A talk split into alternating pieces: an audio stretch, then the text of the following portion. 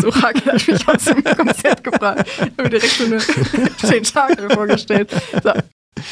Ich hatte so eine schöne glitzernde Glaskugel, jetzt eine große vor mir tatsächlich.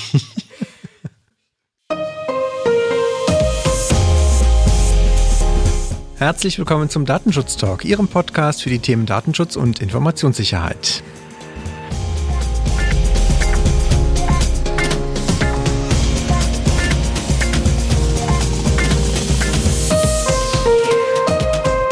Heute ist Freitag, der 11.11., .11., Pufte. Und wir begrüßen Sie wieder recht herzlich zu einer neuen Ausgabe unserer Datenschutz-News. Wir gucken auch am 11.11. .11. natürlich, weil es ein Freitag ist, zurück auf die Datenschutzwoche. Und wir, das sind einerseits meine Wenigkeit, Heiko Gossen, und ich begrüße sehr herzlich meine Kollegin Laura Droschinski. Hallo Laura. Hallo Heiko. Es äh, hat sich ja Gott sei Dank so eingestellt, dass wir doch nicht erst an äh, Silvester wieder eine Folge gemeinsam aufnehmen, sondern es hat sich die Gelegenheit geboten, vorher nochmal zusammenzukommen. Was mich natürlich sehr freut, zumal wir was ankündigen können, oder? Genau, dass wir was ganz Besonderes geplant haben für den 30.12., sozusagen unsere Silvestershow. Und liebe Zuhörerinnen und liebe Zuhörer, wir rufen Sie auf, mitzuwirken. Wir würden uns total freuen, wenn Sie uns für diese Show Audiodateien zusenden würden, mit Feedbacks, Themenwünschen oder auch direkt mit Fragen an uns, die wir dann natürlich im Rahmen dieser ja, besonderen Folge thematisieren möchten. Also wie gesagt, jetzt auch auf jeden Fall schon mal für Sie vormerken, 30.12. Und ja, ich persönlich freue mich schon sehr drauf, Heiko. Ich hoffe, du auch. Ja, absolut. Also Hashtag Ask Us Everything, ne? Genau. das äh, ist das eine. Aber wie gesagt, wir freuen uns natürlich auch mit, äh, mit Hinweisen, Themenwünschen, Feedbacks und so weiter. Und ich glaube, wir können auch schon ein wenig Ausblick geben. Es wird Gäste geben und wir machen einen gemeinsamen Jahresrückblick. Ich glaube, es wird spannend. Auf jeden Fall. Ein anderes äh, Thema, was ich auch ankündigen möchte, ist nämlich äh, für die nächste Woche haben wir eine neue Themenfolge geplant. Es wird eine zweiteilige Reihe sein. Die nächste Woche, jetzt am 15.11., kommt die erste Folge. Und da sprechen Markus und ich nochmal mit Dr. Falk Böhm, den einige vielleicht auch schon kennen aus der Folge, die wir letztes Jahr mit ihm hatten. Um das Thema Datenschutzmanagement ging es letztes Jahr. Dieses Mal werden wir das Thema Datenschutzstrategie schauen und uns so ein paar Fragen widmen, nämlich zum Beispiel, wann macht überhaupt eine Datenschutzstrategie für ein Unternehmen Sinn? Oder auch äh, natürlich dann zu gucken, wie gehen wir dabei vor, wie geht man dabei vor und was unterscheidet eine Datenschutzstrategie auch von einem Datenschutzmanagementsystem? Also durchaus äh, Fragen, die, ist, glaube ich, ganz wert sind, die es auf jeden Fall wert sind, auch mal beleuchtet zu werden. Und ich fand die Folge halt in sich auch nochmal äh, ganz äh, gut für so einen Abgleich von so ein paar Fragestellungen, die man sich ansonsten in der Praxis halt auch schon mal stellt, wenn man auf strategischen Ebenen unterwegs ist. In diesem Sinne freue ich mich halt, wenn Sie da reinhören würden. Wie gesagt, Dienstag auf jeden Fall mal vormerken auch und ähm, dann gucken wir mal auf die Themen, die wir heute noch haben, Laura. Alles klar. In meiner Übersicht finde ich heute einmal eine Stellungnahme zu dem Falschparker-Urteil aus der letzten Woche. Dann habe ich einen Sicherheitspatch von Microsoft mitgebracht. Dann ja eine kleine Achtungsmeldung für die Immobilienmakler in Hamburg. Als nächstes hat es auf den Zettel geschafft GPS-Tracking von Firmenfahrzeugen und einer ja, europäischen Meinung dazu. Dann zwei Nachrichten zu Apps, was die so tun oder was die leider so tun im Hintergrund. Ja, und den ein oder anderen Lesetipp habe ich auch mitgebracht. Heiko, wie sieht es bei dir aus? Ja, ich schaue einmal auf ein Datenleck bei Continental. Wir gucken auf eine Warnung des hessischen Landesdatenschutzbeauftragten zum Thema Rechtschreibprüfung in Browsern. Dann habe ich etwas zum, ein Update zum Thema Online-Handelsregister, Auskünfte und einem damit verbundenen Rechtsgutachten. Wir gucken auf eine Wiedervorlage des BGH bei dem EuGH zu einer ja, Facebook-Geschichte. Da kommen wir dann gleich auch nochmal zu. Und wir gucken auf TikTok natürlich und nochmal auf den Datentransfer in die USA. Also alles sehr spannende Themen. Ich glaube, ich verrate auch nicht zu viel, wenn ich äh, verrate, dass wir heute doch Mühe hatten, uns auf die zehn Themen zu konzentrieren, weil es halt echt eine Vielzahl an Meldungen heute war und wir mussten äh, wohl oder über das eine oder andere aussortieren. Aber ich glaube, wir haben einen gutes, äh, guten Mix gefunden. Finde ich auch. Und ähm, ja, echt schade. Aber vielleicht wird die nächste Woche ja ruhiger und man kann nochmal das eine oder andere Thema aufgreifen. Wir werden sehen. Ja, wie gesagt, ich hatte, habe ein Update mitgebracht zu diesem Falschparker-Urteil vom VG Ansbach vom 3.11. Denn ähm, ja, wer unsere Folge aus der letzten Woche ja schon gehört hat, dem dürfte das Urteil ja nicht, äh, das, das Urteil vielleicht auch noch präsent sein. Und zwar ging es ja hier darum, dass eben, ähm, wenn äh, Falschparker zur Anzeige gebracht werden mit Fotos, dass diese Fotos nicht grundsätzlich dem Datenschutz widersprechen das gab es ja eben diese zwei Grundsatzurteile und ich habe jetzt hier eine Meinung von Michael Will mitgebracht, dem bayerischen Landesdatenschützer, der eine Analyse der Urteilsgründe nun angekündigt hat. Ihm ist besonders wichtig, dass nochmal klargestellt wird, dass eben ähm, oder, oder die Abgrenzung gefunden wird, ob es bei dem Urteil eben besondere Umstände gab, die zu diesem Ergebnis geführt haben oder ob es jetzt nun wirklich erforderlich ist, eine kritische Neubewertung ähm, für die Nutzung von Fotoaufnahmen im öffentlichen Bereich durchzuführen. Was besonders schön ist, finde ich, dass halt eben das Urteil jetzt nochmal zum Anlass genommen wird, dass auch der Datenschützer direkt in die Abstimmungsgespräche mit der Polizei geht oder beziehungsweise er und sein Team und dass eben direkt Unklarheiten dort ausgeräumt werden in Bezug auf den Umfang beispielsweise einer Anzeigenerstattung und eben auch da die Kommunikationswege, welche dort eingehalten werden, wenn man hier auch so wenig, ich sage jetzt mal Grauzone wie möglich hat. Ja, und äh, vielleicht hat das ja dann auch für andere Städte oder andere Länder ähm, vielleicht dann auch hilfestellenden Charakter, da eine Lösung zu finden, weil das ist ja auch ein Thema, was uns schon hier viele Folgen beschäftigt hat. Ich erinnere mich gut an die Anfänge hier, wo wir über Magdeburg äh, schon genau solche Fragestellungen auch berichtet hatten. Ja, richtig. Ich gucke auf das Thema Datenleck bei Continental Espre äh, Espresso. es, hat nichts, es hat nichts mit italienischem Kaffee zu tun. Erpresser veröffentlichten, gehack, veröffentlichen gehackte Daten des DAX-Unternehmens Continental. Darum geht's. Nämlich an, Erpresser haben jetzt angeblich 40 Terabyte Daten, die sie Continental gehackt hatten, im August wohl schon, nun veröffentlicht, nachdem Lösegeldverhandlungen gescheitert sind.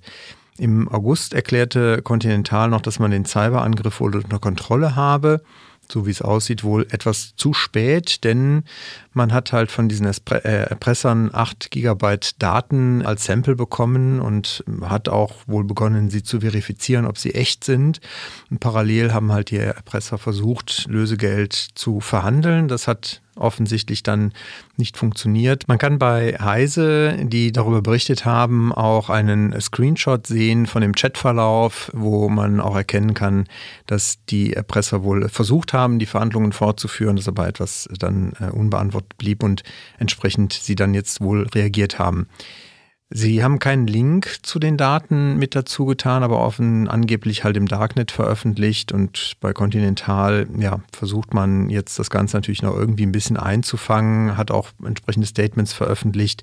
Aber am Ende muss man gestehen, es ist im Moment noch sehr viel unklar, auch wie gesagt über den Inhalt der Daten, die dort abgezogen wurden und über Betroffene etc. pp. Das ist alles im Moment sehr unklar. Von daher werden wir natürlich dranbleiben und äh, gucken, was sich da noch an Erkenntnissen dann in der Zukunft ergibt und auch berichten. Vielleicht an dieser Stelle halt besonders wichtig die nächste Nachricht, denn äh, Microsoft hat ein ja super wichtig oder super wichtige Patches veröffentlicht im Laufe der Woche. Also wer hier die Sicherheitsupdates noch nicht eingeführt hat, sollte dies schnellstmöglich tun. Es betrifft nämlich Azure Office, Windows, aber auch die bereits seit Ende September bekannte Exchange Lücke, die ja auch als kritisch gewertet wurde. Hier gab es ja in Vergangenheit mehrere Workarounds von Microsoft die ja teils leider nicht funktioniert haben und auch wieder ausgebessert werden mussten. Aber wie gesagt, jetzt im Laufe der Woche endlich eben das Sicherheitspatch hierfür, damit eben die Ransomware Lockbit nicht mehr durch die Angreifer installiert werden kann. Dann gehen wir nach Hessen. Der hessische Beauftragte für Datenschutz und Informationsfreiheit macht auf unzulässige Übermittlungen bei Nutzung von Rechtschreibprüfungen in Browsern aufmerksam. Die erweiterte Rechtschreibprüfung in Browsern, die äh, durchaus auch durch Updates jetzt von Browsern äh, aktiviert werden kann, kann dazu führen, dass personenbezogene Daten an Dritte übermittelt werden. Deswegen ruft der verantwortliche Stellen in Hessen auf, dringend die Einstellungen der von ihnen eingesetzten Browser natürlich zu überprüfen. Ich glaube, das macht natürlich Sinn, auch außerhalb von Hessen genau das zu tun. Deswegen nehmen wir es hier auch auf, halte ich für einen äh, guten Hinweis. Also Hintergrund sind wohl ein äh, konkret vorliegender Fall und auch eine Untersuchung eines US-amerikanischen Sicherheitsunternehmens, die dazu herausgefunden haben, dass halt bei Webbrowser-Herstellern diese erweiterte oder sie wird auch verbesserte oder intelligente Schreibunterstützung angeboten wird und dazu führt, dass halt dann cloud-basiert, auch mit Einsatz von künstlicher Intelligenz, hier die Rechtschreibung halt ähm, verbessert werden soll, beziehungsweise dann live während Eingaben im Browser auch quasi parallel abgeglichen und entsprechende Vorschläge und ähm, Prüfungen gemacht werden. Das führt aber halt dazu, dass natürlich alles, was dort eingegeben wird, an diese Cloud-Dienste übermittelt wird, was natürlich, wenn es personenbezogene Daten sind, meistens in der Regel ohne Rechtsgrundlage passiert und damit natürlich dann auch eine Datenschutzverletzung darstellt, die es entsprechend zu prüfen gilt, wenn man feststellt, dass solche Übermittlungen stattgefunden haben, natürlich auch hinsichtlich einer Meldepflicht oder gar einer Benachrichtigungspflicht gegenüber Betroffenen natürlich zu prüfen ist. Besonders kritisch ist halt, dass wohl je nach Konfiguration der Webseite es wohl auch passieren kann, dass Passworteingaben in entsprechende Felder wohl auch übertragen werden, was natürlich an sich auch nochmal nicht nur aus Datenschutzgesichtspunkten alleine, sondern natürlich auch unter Informationssicherheitsgesichtspunkten durchaus ein Punkt ist, auf den man nochmal besonders im Unternehmen achten sollte. Also von daher, glaube ich, sind alle Unternehmen und auch Datenschützer gut beraten, sich das nochmal genau anzugucken, welche Einstellungen im Browser aktiviert sind oder vielleicht, wie man sie auch gegebenenfalls zentral unterbinden kann, solche Nutzungen von Diensten. Ich finde ein super spannendes Thema und ich bin auch mal gespannt, ob vielleicht noch die eine oder andere Landesdatenschutzaufsichtsbehörde sich eben dazu auch nochmal zu Wort meldet, weil das jetzt wie du ja schon richtig gesagt hast, ist nur auf Hessen zu beschränken, jetzt auch nicht der richtige Weg. Ganz genau. Ich habe meine nächste Nachricht aus Hamburg mitgebracht, aber auch hier ein Thema, wo ich hoffe, dass dies zukünftig vielleicht auch äh, bundesweite Relevanz hat. Denn der Datenschutzbeauftragte aus Hamburg, Thomas Fuchs, hat im Laufe der Woche der Deutschen Presseagentur bestätigt, dass er und sein Team ein besonderes Augenmerk auf die Immobilienmakler in seinem Zuständigkeitsbereich haben werden. In den kommenden Monaten wollen sie nämlich die Bewerbungsbögen abfragen, die bei der Mietwohnungsvergabe von den Maklern zum Einsatz kommen. Rechtswidrige Vorgehensweisen, wie beispielsweise die Einholung einer Schufa-Auskunft oder auch der Zwang, Gehaltsnachweise einzureichen, direkt bei der ersten Bewerbung auf eine Immobilie, sollen hierbei halt eben aufgedeckt werden. Der Datenschützer betonte auch nochmal in seinen Ausführungen, dass ihm natürlich der Schutz der Mieter ganz besonders am Herzen liegt, denn aufgrund der ich sage jetzt mal, angespannten Marktsituation ist es, denke ich, auch mal für jeden verständlich, dass man selbst als Wohnungsbewerber sich die Chance auf eine tolle Immobilie nicht entgehen lassen möchte, nur weil man einem vielleicht es nicht ganz so recht ist, direkt seine Daten, diese, vor allem diese Daten, weit zu verteilen. Man muss natürlich auch so ein bisschen die Kosten für die Bewerber, Wohnungsbewerber Bewerber im Auge haben, denn ja, wie jeder von uns weiß, eine Schufa-Auskunft kostet in erster Linie Geld, aber auch natürlich, ich glaube, für Datenschützer sind uns einig, dass der Umfang der Daten einfach absolut unverhältnismäßig ist. Auch in der Hansestadt wurde jetzt auch berichtet, dass es halt gar nicht ungewöhnlich ist, dass bis zu 500 Personen sich auf eine Immobilie bewerben. Jetzt Heiko, stell dir vor, wenn von allen die Schufa-Auskunft eingeholt wird und die Gehaltsnachweise, Mann, oh Mann. Abgesehen davon, dass ich mich als Immobilienmakler mit sowas, mit solchen Mengen gar nicht belasten würde wollen, Finde ich aber ganz interessant. Du hast gesagt, nicht bei der ersten Bewerbung. Also das impliziert ja quasi, dass auch der Hamburger Datenschutzbeauftragte schon als zulässig sieht, dass es einem späteren, dann wenn vielleicht sozusagen die Auswahlliste etwas kleiner geworden ist, dass es schon legitim ist. Absolut. Aber es geht halt wirklich um diesen ersten Schritt. Ja, ich melde mich auf eine Wohnung an. Bei wie vielen auch Online-Portalen ist es ja auch schon so, dass man hingehen kann und sagen kann, okay, meine Chancen zu erhöhen, kann ich hier mal direkt alles hochladen. Ja, also definitiv etwas, wo man, glaube ich, Datensparsamkeit und Datenvermeidung äh, definitiv nochmal kritisch prüfen sollte. Und es geht ja auch am Ende nicht immer nur um tolle Immobilien. Für viele ist es ja wirklich überhaupt Wohnraum zu finden. Ja, ja. und ähm, da muss man schon so ein bisschen drauf achten, dass man die Leute nicht unnötig unter Druck setzt. Absolut. Ja, die andere Perspektive würde ich mal auftun. Da geht es nämlich um Daten, die im Internet abrufbar sind, konkret um das Online-Handelsregister. Da hatten wir ja auch schon drüber berichtet. Im August ist die Paywall, würde man jetzt bei einem Online-Verlag sagen. In dem Fall war es halt eine Registrierungs- und äh, Kostenpflicht wurde aufgehoben für den Abruf von Handelsregistereinträgen und entsprechenden Urkunden. Das wurde jetzt auch, wie gesagt, in der Vergangenheit schon kritisch gesehen, dass äh, diese Daten, die natürlich über zum Beispiel Gesellschafter und andere beteiligte Rollen in einem Unternehmen halt personenbezogene Daten enthalten, jetzt quasi ohne jede Schranke abrufbar sind. Das hat jetzt ein Verband, nämlich der Verband der Familienunternehmer, zum Anlass genommen, ein Rechtsgutachten erstellen zu lassen über diese Problematik. Und die sind halt zum Ergebnis gekommen, dass das Ganze halt auch als nicht datenschutzkonform eingestuft wird.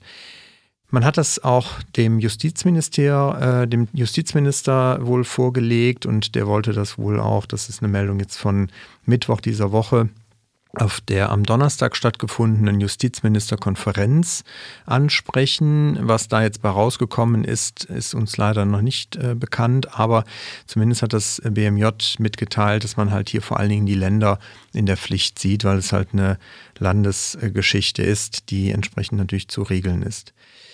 Problematisch sieht man schon, dass man das jetzt einfach abschaltet. Andererseits ist natürlich so eine, ein, eine Anonymisierung oder Teilanonymisierung solcher Einträge natürlich auch nicht ganz unaufwendig.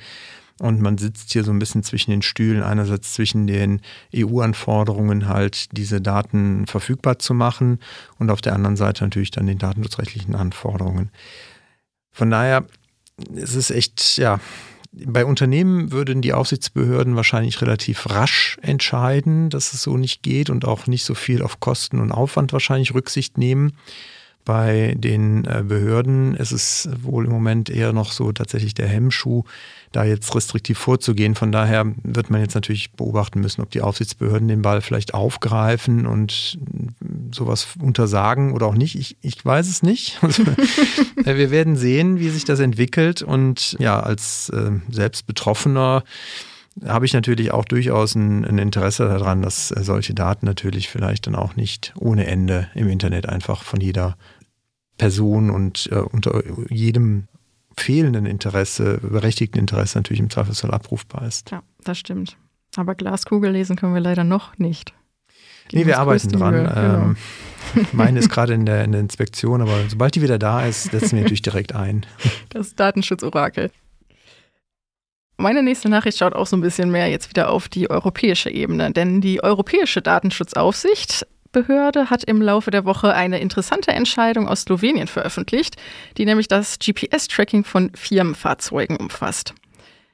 In meinen Augen unterstützt sie damit die Entscheidung, dass eine GPS-Ortung im Rahmen von berechtigten Interessen durchaus möglich ist. Voraussetzungen sind hier natürlich angemessene Schutzmaßnahmen dafür. In dem ähm, vorliegenden Fall aus Slowenien wurden infolge eines Diebstahls nämlich sieben Firmenautos mit GPS-Ortungssystem ausgestattet. Und die Zweckbestimmung lag eben darin, die Autos zu schützen, aber natürlich auch die Ausrüstung darin und auch die im Auto befindlichen Dokumente. In Fällen wie weiteren Diebstählen, aber natürlich auch bei äh, Unfällen oder weiteren. Als weitere Schutzmaßnahme wurde halt in dem Fall auch eine weitere Hürde der Auswertung genommen, denn der Arbeitgeber hatte keinen direkten Bezug auf die Daten seiner Mitarbeiter sondern hierfür, ähm, ja, die Daten wurden halt separat gespeichert und auch ein externer Auftragnehmer ähm, sozusagen mit ins Boot geholt, der eben ähm, entweige Über Überwachung halt übernommen hat. Wie gesagt, das führt dazu, dass auch hier eben der Europäische Datenschutzausschuss dem nichts entgegenzusetzen hat, offensichtlich, wenn sie es veröffentlichen. Ist natürlich für viele Unternehmen, die halt ihre Flotte überwachen, Logistik oder auch andere Bereiche, durchaus eine sehr relevante Entscheidung. Von daher, ja, vielen Dank dafür. Ja. Vielleicht ähnlich wie beim Falschparker-Urteil, schön auf die Details achten, aber ich denke mal, wenn man das tut, durchaus realistisch. Absolut. Ich würde vorschlagen, dass wir vielleicht auch das hier in den Show Notes verlinken. Dann kann man nämlich genau in diese Details natürlich nochmal reingucken. Das machen wir. Wir bleiben in Europa, schauen auf den EuGH, der eine erneute Vorlagefrage vom Bundesgerichtshof hier aus Deutschland erhält. Und zwar in einem Verfahren, wo es schon mal 2020 eine Vorlagefrage gab. Hintergrund ist Facebook, die hier beklagt werden von einem Verband und es geht um die Daten, die an Drittbetreiber kostenlose Online-Spiele weitergegeben werden. Der BGH hat in seiner ersten Vorlagefrage 2020 schon mal den BGH gefragt, inwieweit Verbände hier überhaupt klagebefugt sind. Und der BGH, äh, der EuGH hatte daraufhin auch entschieden, dass Verbandsklagen von Verbraucherschützern zulässig sind, sofern die betreffende Datenverarbeitung die Rechte identifizierbarer oder identifizierter natürlicher Personen außer DSGVO beeinträchtigen können. Jetzt ist aber dem BGH noch die Antwort nicht klar genug gewesen. Deswegen kommen Sie jetzt mit einer zweiten Frage, die nochmal zur Aussetzung dieses Verfahrens führt, nämlich inwieweit halt die Verletzung der Informationspflichten nach Artikel 12 und 13 der DSGVO über Zwecke der Verarbeitung, Empfänger etc. pp., wenn die nicht erfüllt werden, ob das letztendlich diese Voraussetzungen, die der EuGH formuliert hatte, auch entspricht. Das heißt, wir warten da jetzt natürlich wieder auf den EuGH. Das ganze Verfahren kann man sich halt vorstellen, dauert dadurch natürlich unendlich lang für eine, ja, für eine, eine Sache, die halt vom Materiellen her wahrscheinlich gar nicht so strittig ist, sondern es wirklich um diese formale Thematik geht, inwieweit die Verbände hier für was auch eintreten und klagen dürfen. Andererseits hat es halt, und das ist dann ja auch im Ergebnis, glaube ich, richtig, natürlich den EuGH zu fragen, schon so einen grundsätzlichen Charakter auch. Und ich glaube, für die Unternehmen auch durchaus wichtig zu beobachten, wie das ausgeht, weil natürlich, wenn hier eine sehr weitreichende Klagebefugnis für Verbände angenommen wird oder entschieden wird vom EuGH, dann sicherlich auch für Unternehmen etwas, wo man nochmal mehr sich darauf einstellen muss, vielleicht öfters eine Klage mal ins Haus zu bekommen, wenn man an den verschiedensten Stellen nicht wirklich sauber arbeitet. Weil es halt gerade so Sachen wie Datenschutzhinweise, wissen wir alle, ist halt was, was man sehr leicht von außen überprüfen kann und dementsprechend halt auch aus, was natürlich für eine Klage sich einfach gut eignet, weil es, wie gesagt, für den Klagenden sehr leicht ist, Beweise herzustellen oder zu sammeln und darzustellen. Wie sagt man so schön, macht Tür und Tor weit auf. genau. Fertig? Fertig. Fertig, gut, dann mache ich weiter. Ja, bitte. Ich habe als nächstes zwei Nachrichten von Heise mitgebracht aus der in meinen Augen sonderbaren Welt der App-Programmierung.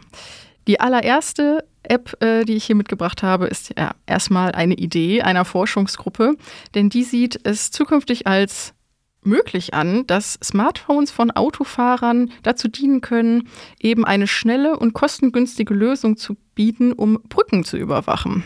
Wir wissen ja, wir haben in Deutschland auch ein sehr großes Problem, was Brückensicherheit angeht. Oh ja. oh ja, genau. Ich bin Leidtragender. Genau. Und das ist ja hier kein nationales Problem, sondern durch, doch von internationaler Relevanz.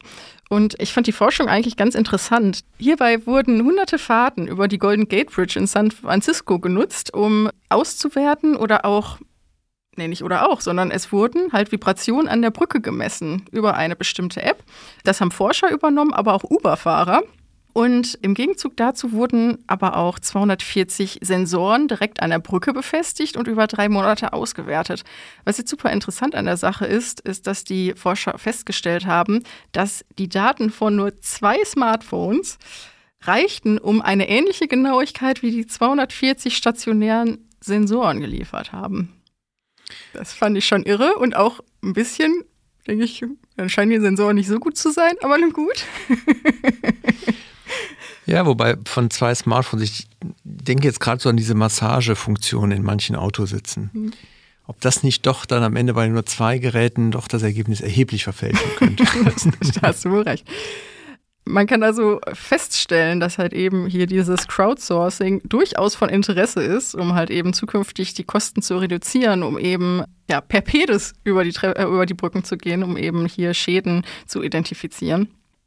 Es wurde natürlich jetzt noch keine Aussage darüber getätigt, wie das denn zukünftig datenschutzrechtlich denn überhaupt umzusetzen ist. Also das bleibt weiter fraglich. Es dauert auch wohl noch ein paar Jahre, bis das natürlich ausgerollt werden kann. Aber wie gesagt, fand ich super interessant, was alles so äh, mit den Smartphones auch darüber hinaus möglich ist. Und vielleicht auch wichtig an der Stelle, sowas darf natürlich nicht geheim passieren. Und das ist dann die perfekte Überleitung zu meiner nächsten Nachricht. Denn die kommt aus Ägypten. Und also schon, ich komme so ein bisschen ins Stocken, weil es ist schon ein bisschen schockierend, dass hier eben wohl mutmaßlich Ägypten die Teilnehmer der Weltklimakonferenz durchaus ausspionieren konnte. Kann, war das schon? Die läuft noch. Die läuft noch. Wunderbar. Gut, kann. Punkt.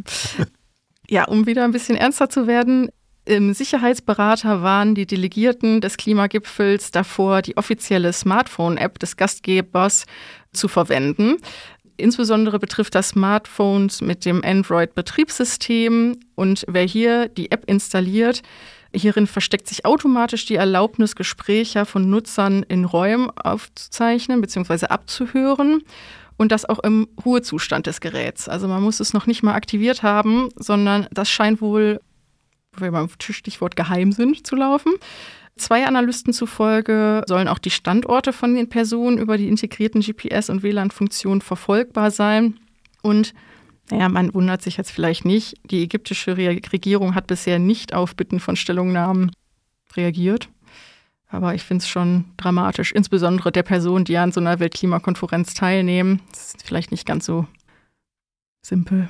Krass. Also ja. ich meine, das sind ja jetzt auch keine unwichtigen Personen. Da kann man schon davon ausgehen, dass äh, viele Behördenvertreter vielleicht auch durchaus höhere Schutzbedürfnisse an Vertraulichkeit haben, aber auch selbst, wie gesagt, selbst für normale Sterbliche wie uns wäre das halt, finde ich, ein unangemessener Eingriff in die Grundrechte. Und Absolut. wir hatten das ja, glaube ich, auch bei, bei Katar. Da gibt es ja auch eine App. Mhm, genau. Ähm, also ist schon, schon krass. Ja. Sehr krass. Augen auf. Augen auf. Ja, Augen auf, um auch äh, diese Überleitung natürlich äh, aufzufangen. Die TikTok-App, beziehungsweise nicht die TikTok-App, TikTok selber, also der Konzern, der dahinter steht, erweitert wohl die Zugriffsrechte für Mitarbeitende im Unternehmen und die können dann in Zukunft wohl auf Nutzerdaten zugreifen, auch aus die, auch auf die aus Europa. Ein äh, Sprecher der App hat jetzt mitgeteilt, dass die Mitarbeiter ab dem 2. Dezember mehr Rechte bekommen, um auf Daten mehrerer Länder zugreifen zu können. Und man betont und möchte hier natürlich auch alle Sorgen zerstreuen, dass das jetzt halt missbräuchlich genutzt werden könnte. Ähm, aber es ist wohl betrieblich notwendig, um hier letztendlich die Arbeit der Mitarbeiter zu verbessern.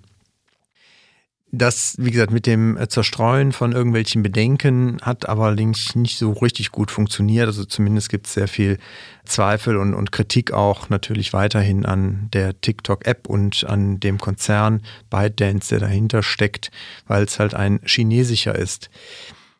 Konkret soll der Zugriff auf die Nutzerdaten zukünftig halt aus folgenden Ländern passieren. Kanada, USA, Brasilien, Israel, aber auch China, Südkorea, Malaysia, Singapur. Das sind so die entsprechenden Länder, wo dann zukünftig auf die Daten zugegriffen werden kann. Nutzt du TikTok, Laura? Nein, ich glaube auch, fast jeder weiß hier, dass ich kein Fan bin. Dir sein können, dass sich im Laufe der letzten Woche geändert hat. nee, nee. Wir müssen unseren Zuhörern und Zuhörerinnen auch mal sagen, dass ich auch sogar bei der Vorbereitung auf die Folge gesagt habe, ob wir die Nachricht überhaupt brauchen, weil ja wahrscheinlich keiner mehr TikTok nutzt. Aber gut. Ja, wer das noch nutzt oder vielleicht auch die, die es nicht mehr nutzen, unabhängig eigentlich davon. Ich habe einen Podcast jetzt im Sommer gehört, den fand ich super spannend. The Great Firewall heißt der achteiliger Podcast von der Süddeutschen Zeitung werden wir auch mal hier verlinken, wer da reinhören mag. Ich fand es super spannend. Es geht nicht nur um TikTok, aber unter anderem halt auch in ein, zwei Folgen um, um die Thematik der Zensur, auch in TikTok, auch hier in europäischen, in der europäischen Variante der App. Also super spannend. Ich habe es äh, mir so reingezogen, kann ich sehr, sehr, sehr empfehlen. So. So, und dann kommen wir quasi ja mehr oder minder zu unseren Lesetipps. Ich habe nämlich nochmal, oder wir haben jetzt nochmal bei Heise in dem Magazin Telepolis das Thema gefunden, Executive Order der USA. Es geht ja um das neue Datenschutzabkommen, was in Vorbereitung ist zwischen der EU und den USA, um das leidige Thema des Drittstaatentransfers zumindest für die USA wieder etwas zu erleichtern.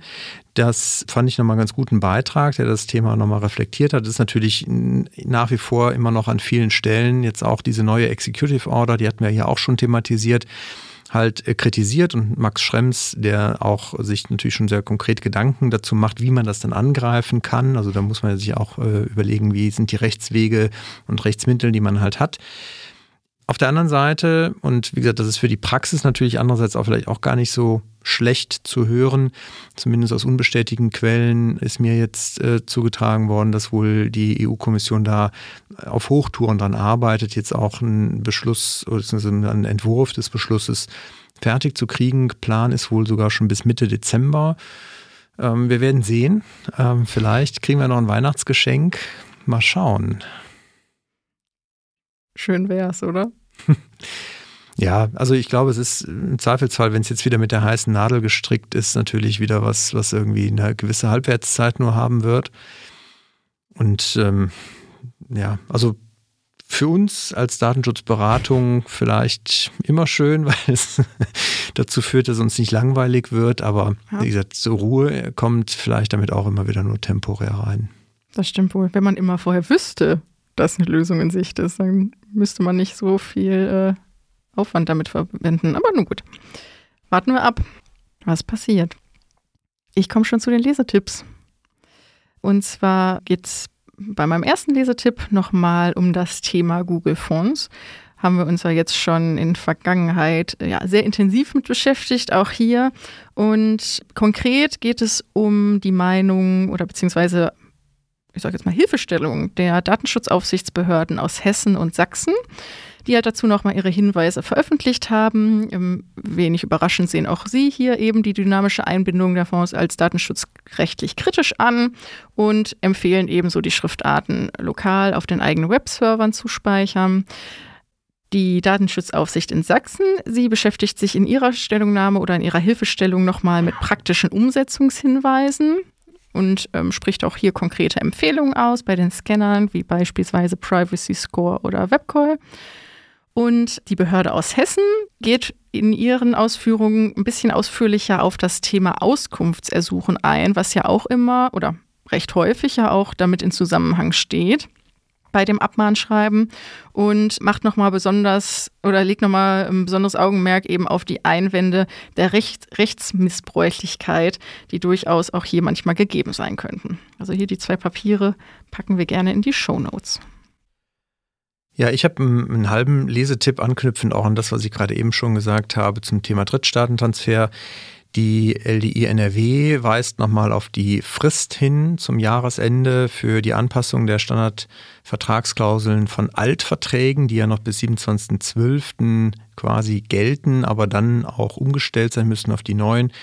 Und äh, wie gesagt, da können wir natürlich auch nochmal hier drauf äh, hinweisen. Wir hatten ja eine Themenfolge auch zu unter anderem diesem Thema Drittstaatentransfer und auch das, was droht den Unternehmen, die halt diese Frist versäumen mit dem Michael Will. Deswegen werden wir die Themenfolge ja nochmal verlinken. Wer da noch nicht reingehört hat, dem sei die natürlich auch ans Herz gelegt. Und anknüpfend auch an die Meldung von eben, ich würde mich nicht darauf verlassen, dass das mit dem Weihnachtsgeschenk funktioniert. Also von daher passen Sie lieber die SCCs nochmal an, die alten besser ist. Als letztes habe ich einen Tätigkeitsbericht mitgebracht. Ja, es ist November, aber noch ein Bericht für das Jahr 2021 kommt vom Katholischen Datenschutzzentrum Frankfurt am Main.